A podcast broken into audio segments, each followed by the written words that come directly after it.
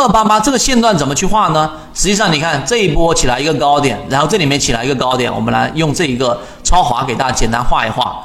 这一个地方是不是我们所说的分界点？一个高点，高点跟高点之间是不是有一个我们所说的这样的一个其中的一个高点？这个就是刚才我们说的 S 点嘛，就起点嘛。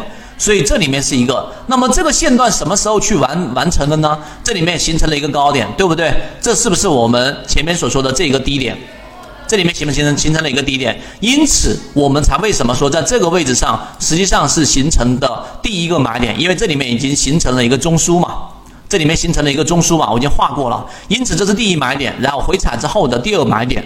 你用这种方法来判断，就不至于在这里面又画一个线段的一个中枢，这里又画一个中枢，画很多的中枢来进行判断。最终，现在超华科技所走的呢，就是我们谈论就是一套系统，它只要你会看基础的 K 线、均线、量能等，然后运用缠论整个系统，从优质的个股当中去寻找合适的买卖点。圈子有完整的系统专栏、视频、图文讲解，一步关注老莫财经公众平台，进一步系统学习。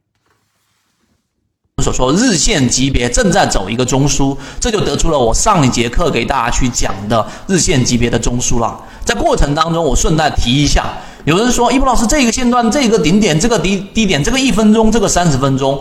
我告诉给大家，第一季的这个泽西缠论的目的，就是要让大家通过肉眼能够去判断，然后你去研究一分钟、五分钟、十分钟的细枝末节，我们可以私下去聊。但是为什么我在课堂上不去把它做那么明细的划分？如果你一旦做了这样明细的划分，所有人都没有办法深入进去，那更加不要提我们肉眼能够判断出来一只个股它所处的一个我们说的分型的位置了。